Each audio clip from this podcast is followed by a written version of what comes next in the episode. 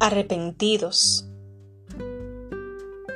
Tanto el pueblo como los animales tienen que vestirse de luto, y toda persona debe orar intensamente a Dios, apartarse de sus malos caminos y abandonar toda su violencia. Jonás 3:8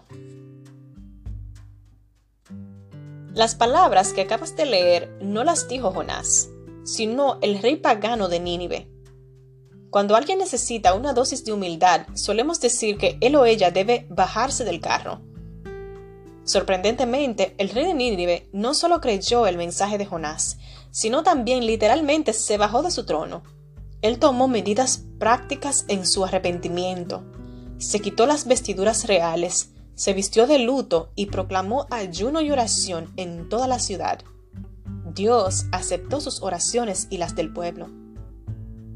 ¿No es irónico que sean los pobladores de esta ciudad impía los que nos dan un ejemplo tan práctico acerca del arrepentimiento? Jonás, el profeta elegido, aún tenía mucho de qué arrepentirse. Sin embargo, aunque sabían poco acerca de Dios y estaban parcialmente motivados por el miedo al castigo, los ninivitas se arrepintieron. Ellos creyeron, se bajaron de su orgullo y tomaron medidas prácticas. Los ninivitas aceptaron el diagnóstico que Dios les dio, sin excusar su conducta ni mirar a otro lado. Ellos se humillaron a sí mismos y se quitaron las ropas que los hacían verse sanos y fuertes. En su lugar, se pusieron ropas de luto que concordaban con el diagnóstico divino. Finalmente, tomaron medidas prácticas, ayunaron, oraron intensamente y abandonaron su maldad.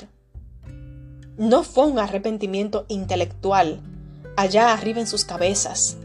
Como una marea alta, el arrepentimiento inundó cada aspecto de sus vidas y lo cubrió todo, sus pensamientos, sus acciones, sus vestimentas y aún sus animales. Nuestra capacidad para el arrepentimiento es extremadamente limitada. A los líderes religiosos de la época de Jesús, Jesús les dijo que los ninivitas se levantarían en juicio contra ellos un día. Irónicamente, el conocimiento teórico de los escribas y fariseos era el obstáculo que les impedía reconocer su debilidad. Necesitamos de Cristo para arrepentirnos. En el libro Mensajes Selectos, tomo 1, Elena de White reflexiona. El hombre no es capaz de originar un pensamiento tal como este, y solo puede experimentarlo mediante Cristo.